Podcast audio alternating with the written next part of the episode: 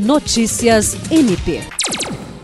Em julgamento realizado nesta quinta-feira, o Ministério Público do Estado do Acre obteve junto à primeira vara do Tribunal do Júri a condenação de Camila Cristine de Souza Freitas e José Natanael Aquino Duarte pela morte da jovem Késia Nascimento da Silva, ocorrido em janeiro de 2020.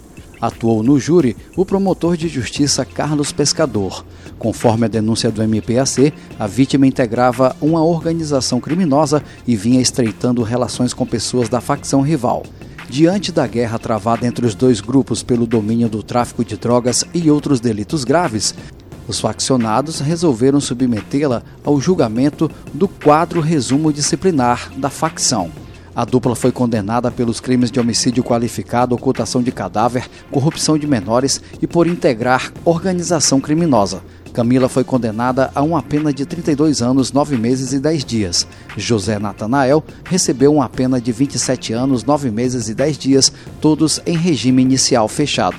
Outros quatro foram julgados em dezembro de 2021 e condenados a penas que, somadas, chegam a mais de 110 anos de prisão.